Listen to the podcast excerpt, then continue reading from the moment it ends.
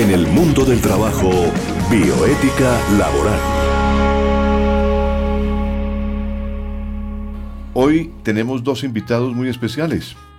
Bernardo Prieto y Gilmar Robledo, delegados de la Secretaría Distrital de Gobierno, Subdirección de Asuntos Étnicos. Grato placer estar con ustedes en este día y en este programa, un espacio creado precisamente para divulgar todas aquellas cosas que tienen que ver con el ser humano, con la persona que se enfrenta a la vida laboral en el mundo del trabajo. Y cuando pensamos en este programa, siempre pensamos en las dificultades que enfrenta el ser humano, eh, también que está, que es vulnerable, ¿no? Aquella persona de las etnias, aquellas personas que pertenecen a un mundo, eh, digamos, de las etnias colombianas y también de los eh, afro, las, las, las, raíces afro que hay en el país y que son eh, bastantes, ¿no? Que son sectores de Colombia que en un momento determinado, diríamos, están pasando por dificultades, desplazamiento, que llegan a las grandes capitales de Colombia pidiendo un espacio, abriendo campo para una familia.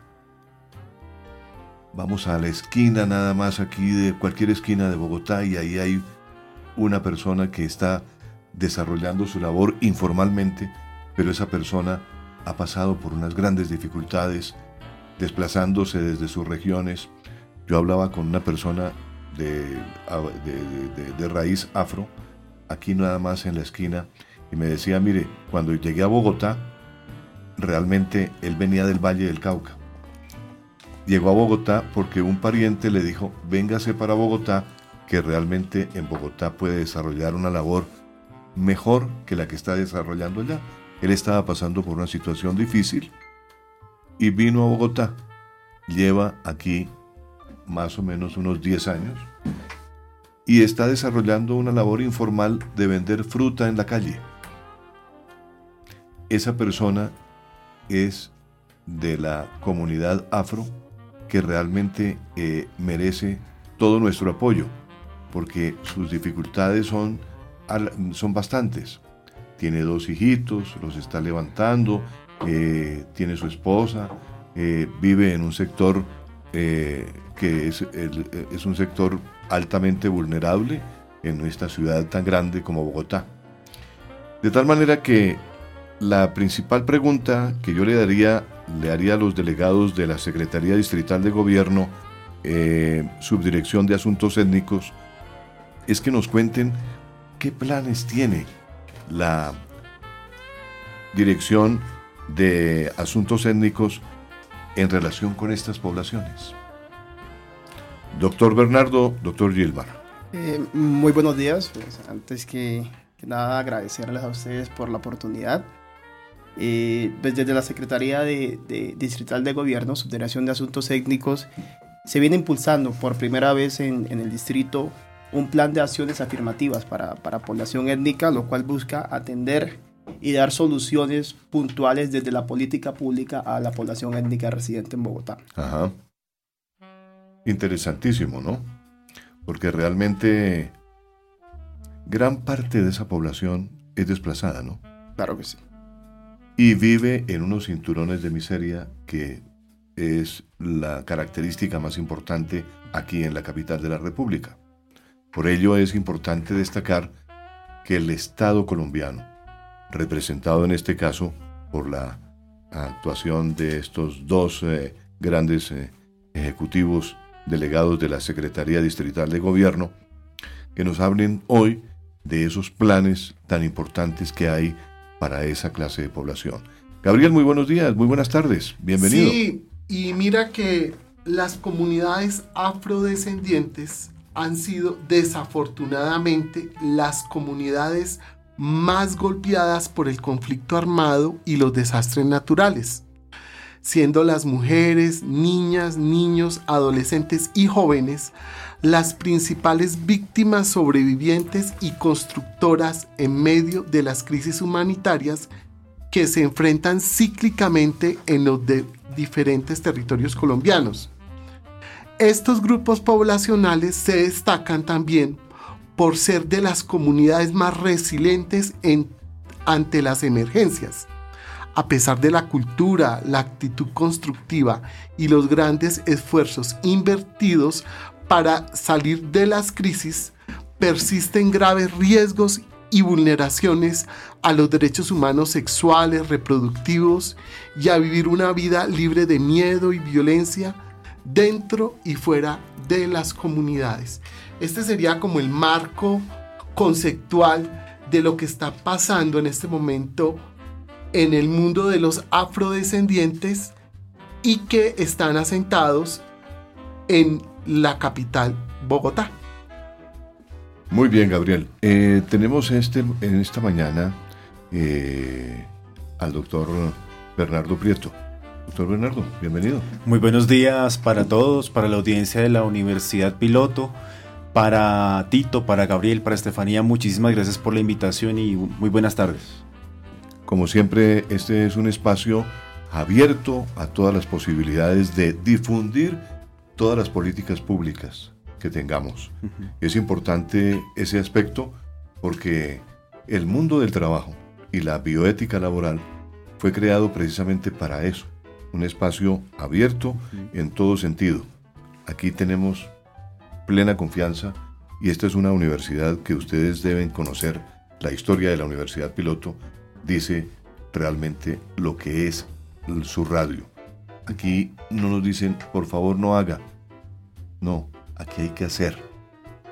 Por favor no diga, tampoco nos, nunca nos dicen los directivos, nunca nos han dicho, por favor no diga, que eso es importante. Hay libertad de expresión, desde luego es una libertad bien entendida y por eso la hemos aprovechado para difundir estos, estas políticas públicas.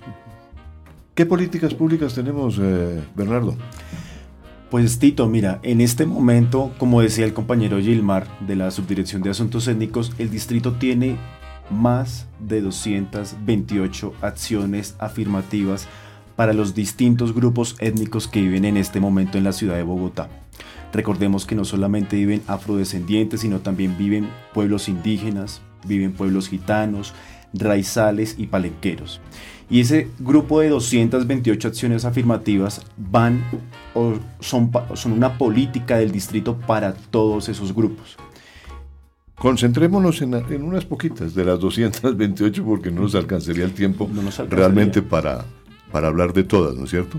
Hablemos solamente de, algunas poquitas de esas 228, las más importantes. Destaquémoslas. Ok, yo creo que una de las políticas eh, de, ese plan integral de acciones afirmativas es, son los espacios de atención diferenciada para, para grupos étnicos en Bogotá. Atención diferenciada. Para grupos étnicos en Bogotá, sí señor. En ese momento contamos con cinco espacios de atención diferenciada para grupos étnicos en Bogotá. Sí. Tenemos tres centros FIA. Esos centros de orientación y fortalecimiento integral para población afro-bogotana. Centro de Fortalecimiento Integral Afro-Bogotano. Ajá, centros Básica, Son básicamente espacios en el cual se brinda orientación profesional, eh, asistencia a, iniciativas también locales, eh, fortalecimiento a procesos locales y además de eso articulamos con distintos eh, sectores y, e instituciones oportunidades tanto de formación como emprendimiento para la población residente en las localidades en las cuales se encuentran estos centros. Contamos con tres centros confías, en, uno de ellos está ubicado en la Candelaria, la atiende a la localidad de la Candelaria, pero además de eso tiene un efecto residual sobre las localidades eh, que están alrededor. Claro. Eh, tenemos también un centro en la localidad de San Cristóbal y otro centro confía en la localidad de Ciudad Bolívar. Además de eso tenemos una casa de pensamiento indígena, que es un espacio de de, fortalecimiento y de orientación para, para, la preservación cultural de los pueblos indígenas en Bogotá. Ese se encuentra ubicado en el centro de la ciudad. Además de eso, el último espacio que, que se implementó desde el distrito fue una unidad móvil, lo cual denominamos Etnobús. Y básicamente lo que, lo que busca esa unidad móvil es recorrer las distintas localidades de la ciudad para atender en, el sitio a la medida, con las instituciones que se requiera, las necesidades de la población que allí reside.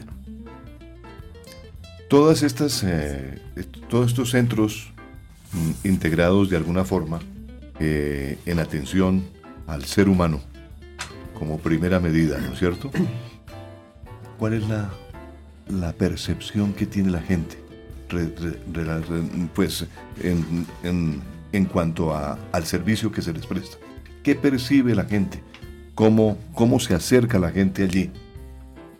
¿Y cuál es la percepción que ustedes tienen respecto al, al pensamiento de la gente? Claro, la, la población que reside en, en esas localidades ve mm. esos espacios como una oportunidad para acceder a información, que es básicamente una, eh, es un factor fundamental para que cualquier persona, cualquier ser humano pueda acceder a oportunidades para cualquier eh, ámbito de la vida.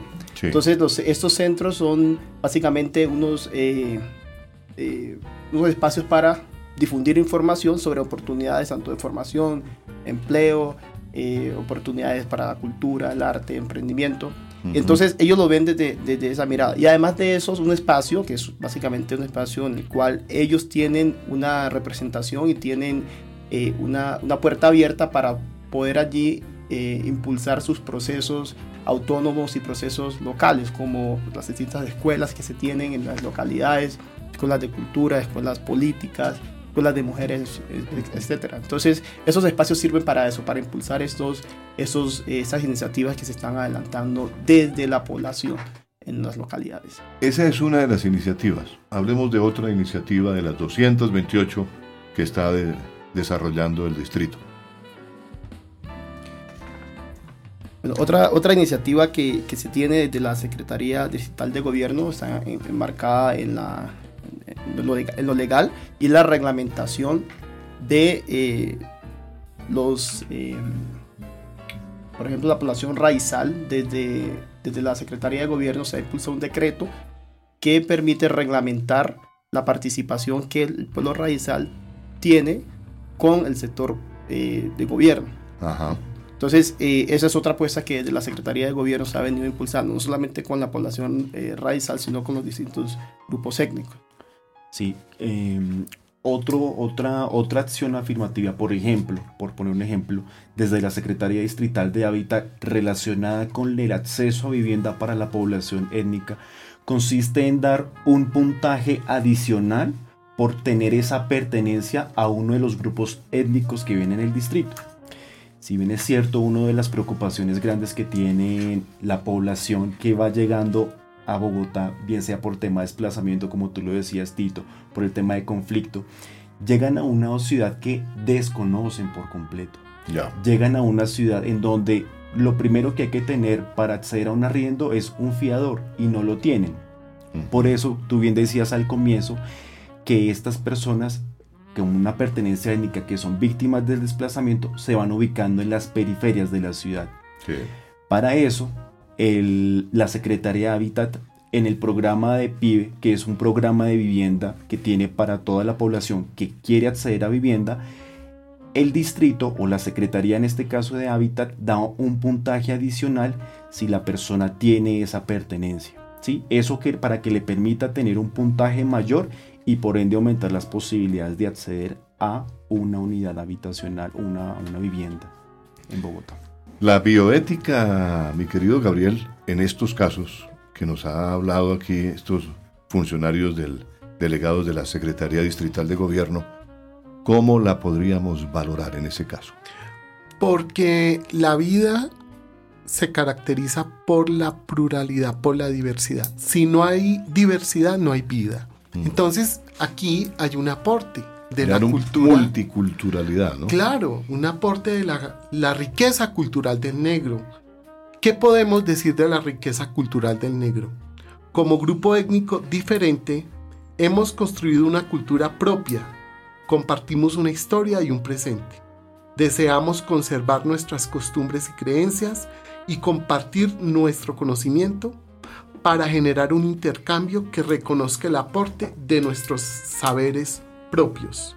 Esto es de Lisandro Palomino, poeta afrocolombiano, revista La gente de los ríos, Junta Apatía, Comunidades Negras en el mundo del trabajo. Ahora sobre también en el contexto de la diversidad, que es la característica de lo vivo y por lo tanto la forma correcta de comportarnos frente a la vida que es la bioética y que propende por la igualdad y, que propende por proteger esa diferencia, podemos precisar algo sobre los pueblos indígenas. En Colombia hay 84 pueblos indígenas y 64 lenguas. En la distinción y en la diferencia está la riqueza. Ahora, la cosmovisión indígena. ¿Qué temas o cómo presentan ellos la cosmovisión indígena a partir de sus pensamientos? Dicen, el agua donde todo corre, el sol que todo alumbra, la tierra donde todo vive. Nosotros somos los guardianes de la tierra porque esta tierra no es nuestra ni de nadie. Estar saludable es estar en equilibrio con todo y con todos. Llega el momento para hablar del coworking, ¿no? El coworking, que es un evento que va a haber eh, próximamente. Claro que sí.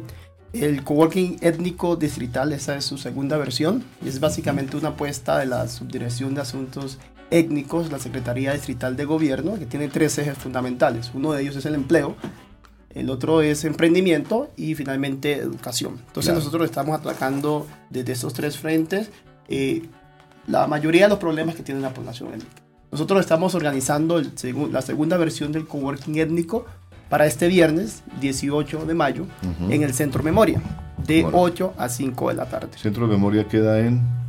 En la calle 26 con Carrera 19. Carrera 19. Correcto, correcto. Muy bien, entonces ahí están eh, cordialmente invitados, ¿no? Claro que sí, para la población eh, académica que nos escucha, queremos contarles que vamos a contar con, eh, pues además de una feria de empleo, hemos invitado a distintas agencias de empleo públicas, agencias privadas de empleo, a la empresa privada también que de su oferta de empleo eh, inclusivo, queremos que se valore también la, diversidad poblacional que, con la que cuenta Bogotá. Entonces va a haber una feria de empleo para las personas que están interesadas y que están en búsqueda de empleo puedan acercarse el, este 18 de mayo de 8 a.m. a 5 p.m. a el Centro Memoria donde vamos a desarrollar el coworking étnico. Pero además de eso tenemos invitados a, expertos y a emprendedores que nos van a compartir sus historias y van a brindar asesorías y coaching a las distintas personas que tienen emprendimiento, que tienen la idea de emprender y que no han iniciado. Y además para, en, educación tenemos eh, pues, una jornada de información para que las personas que eh, quieran em, impulsar sus capacidades para la vida laboral, su, su, eh, su, formación, puedan acceder a distintos programas que se tienen desde la Secretaría de Educación como otros programas de los, de los sectores del distrito. Yo siempre he querido preguntar y saber algo sobre eh, la parte humana del Estado, ¿no? ¿Quiénes realmente, quiénes eh, realmente desempeñan la parte humana del Estado? Porque el Estado es un, es un ente, es un ente que tiene un territorio, que tiene unas funciones, que tiene unos organismos que funcionan, que tienen obviamente el poder del Estado, ¿no? Pero las personas que son las, los seres humanos que ponen de presente esa parte humana del Estado. Son personas que tienen cierta sensibilidad para llegarle a las personas a eso, ¿no es cierto? ¿Cuáles son las personas que actúan ahí?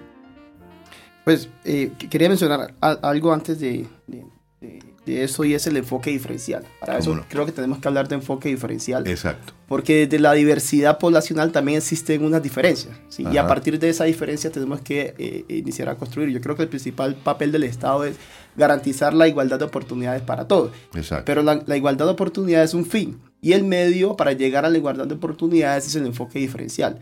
El enfoque diferencial parte del reconocimiento de esas diferencias de los grupos poblacionales. Por ejemplo, en Bogotá es claro que la población étnica que viene a Bogotá tiene un pasado de desplazamiento, de conflicto y que generalmente está sentada en las zonas periféricas de Bogotá con un montón de, barreras y de, zonalización por factores de violencia, de, marginalidad mismas y pobreza. Entonces eso dificulta y, impone una barrera también para, el, para eh, que una persona pueda lograr sus sueños en una ciudad como Bogotá.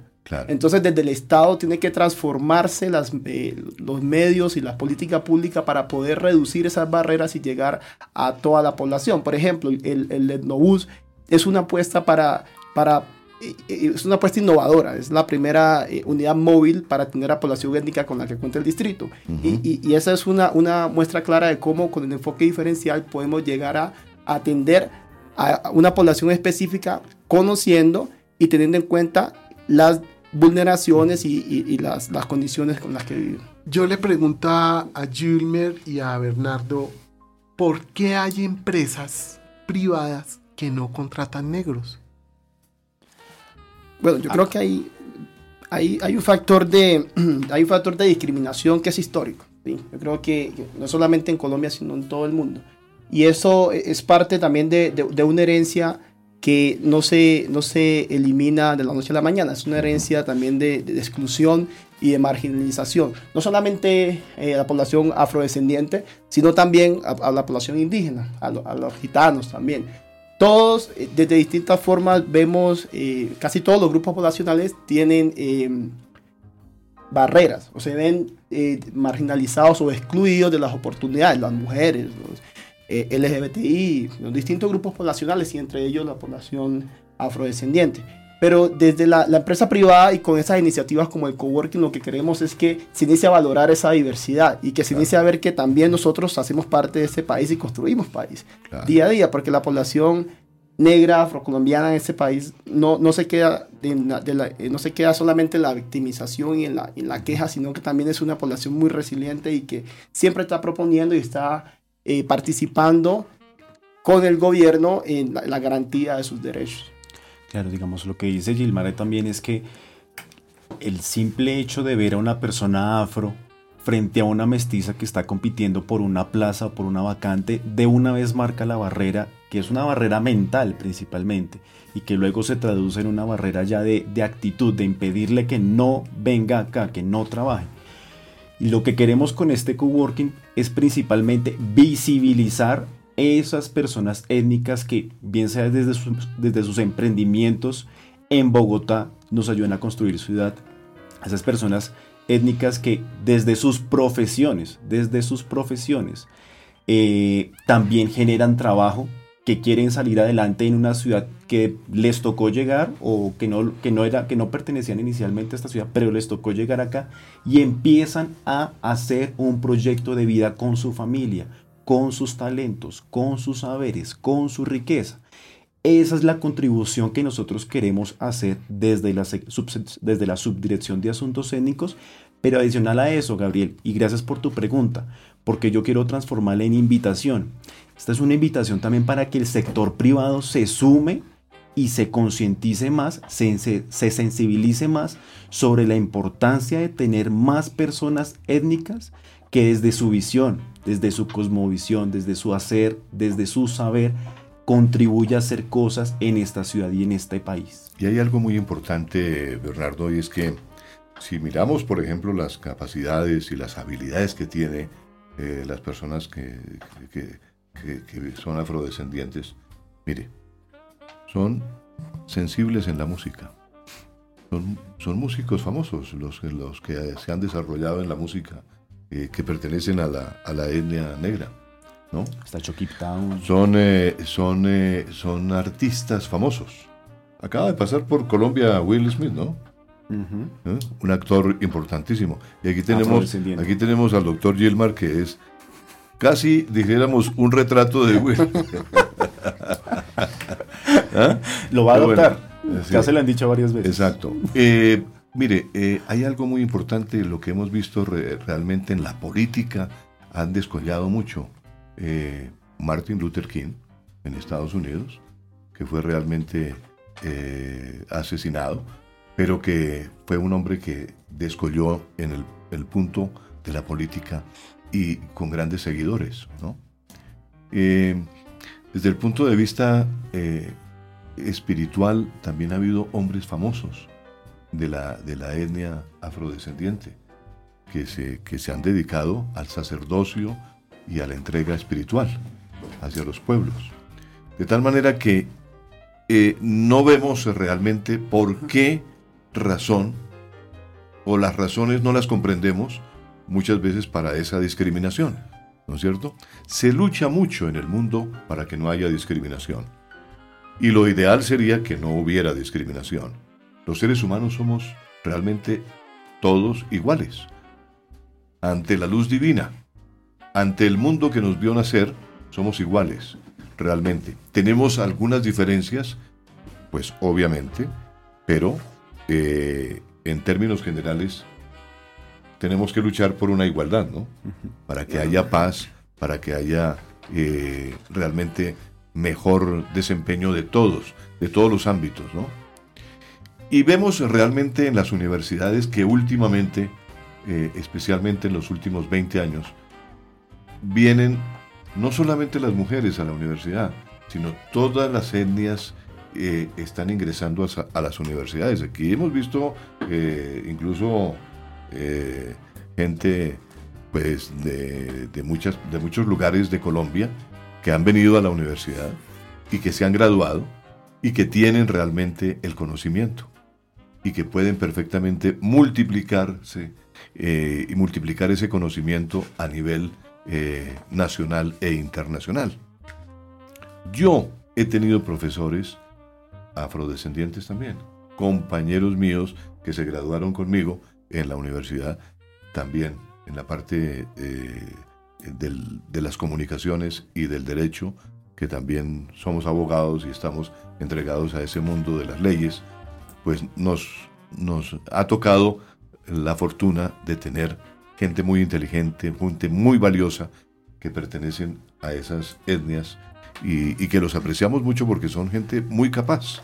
Bueno, y, para este programa, eh, motivados por esta eh, actividad que el distrito ha, compartido con toda la, la comunidad radial, hemos ido investigando con los temas eh, sociales y los jurídicos una nueva mirada del trabajo y encontramos legislación bien pertinente y específica para el trabajo de las comunidades negras. Dentro de esa legislación vale la pena destacar el artículo quinto de la Ley 70 de 1993 referida a los consejos comunitarios de las comunidades afro. ¿Para qué? Para potenciar el trabajo de esas comunidades. Tiene entre sus funciones la de administrar internamente las tierras de propiedad colectiva que se les adjudique, delimitar y asignar áreas al interior de las tierras adjudicadas, velar por la conservación y protección de los derechos de propiedad colectiva, la preservación de la identidad cultural.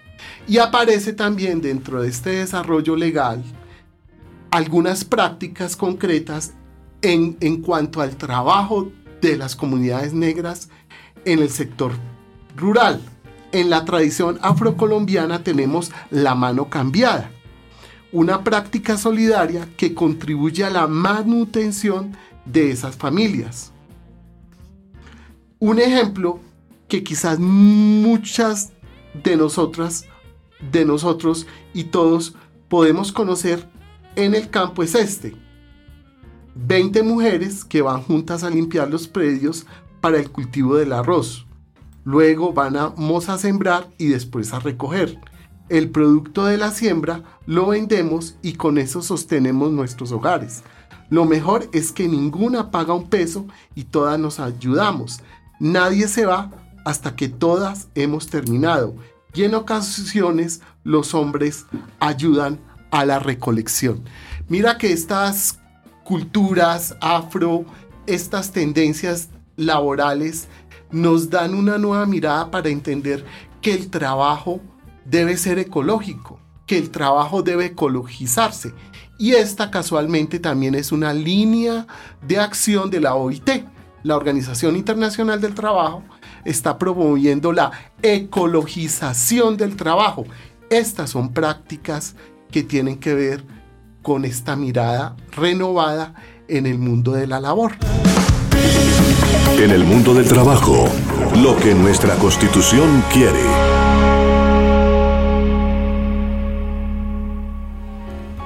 El artículo 55 de la Constitución Política de Colombia señala un reconocimiento a las comunidades negras que han venido ocupando tierras baldías en las zonas rurales ribereñas de los ríos de la cuenca del Pacífico, de acuerdo con sus prácticas tradicionales de producción y el derecho a la propiedad colectiva.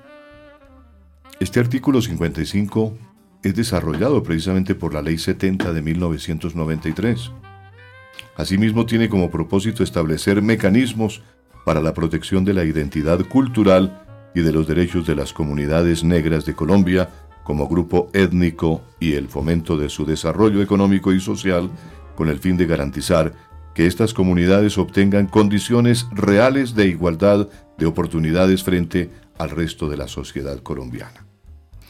Son leyes fundamentalmente que están en la normatividad vigente aquí en Colombia y que propenden por un bienestar para nuestras comunidades diferentes, como lo ha dicho Yair, como lo ha dicho también eh, Gilmar y Bernardo en, esta, en, este, en este programa del mundo del trabajo y la bioética laboral. Hay otras leyes que indudablemente tienen que ver con garantizar el derecho de acceso y la participación de los pueblos indígenas en los servicios de salud en condiciones dignas, apropiadas, observando el debido respeto y protección de la diversidad étnica y cultural de la nación, la Ley 691 de 2001, la Ley 387 de 1997, está la Ley 812 de 2003, están los decretos, el decreto 2569 de 2000, que define la red de solidaridad social como una entidad coordinadora de todas las instituciones que participan en el Sistema Nacional de Información y Atención Integral a la Población Desplazada por la Violencia. Y hay acuerdos, resoluciones que también se refieren a todo lo que eh, hemos hablado seguramente durante estos eh, cortos minutos que hemos tenido la oportunidad de dialogar con Bernardo y con Gilmar, delegados de la Secretaría Distrital de Gobierno. Pero hay una agenda particular que seguramente el doctor Gilmar nos puede ampliar en esta tarde. Claro que sí. Eh, para, para, el coworking estamos, pues ya tenemos una agenda definida.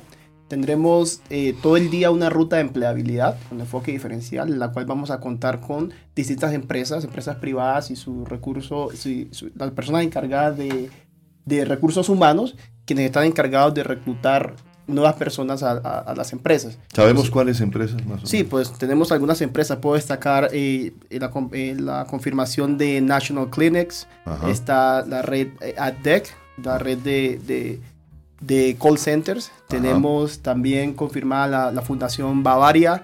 Tenemos confirmado, hay una lista, una lista larga de, empresas que tenemos confirmadas. Ya, a mí me gusta darles el crédito a esas empresas porque son empresas que se han preocupado por difundir que tienen realmente unas plazas eh, destacables y que las pueden disponer, las ponen a disposición de estas eh, de, estos de este coworking, ¿no? Muy bien. Siga, doctor. Además de eso, tenemos eh, la Secretaría de Desarrollo Económico con su ruta de empleabilidad con enfoque diferencial y el apoyo también a emprendimientos, el apoyo a unidades productivas de poblaciones étnicas. Esto hace parte también del plan integral de acciones afirmativas tenemos las agencias públicas de empleo, eh, tenemos el Ministerio de Trabajo eh, y tenemos eh, por confirmar todavía algunas otras empresas, entre ellas está Transmilenio, la cual estamos, con la cual estamos adelantando las conversaciones y, y el acueducto. doctor, doctor Gilmar, el coworking, ¿en dónde se va a realizar?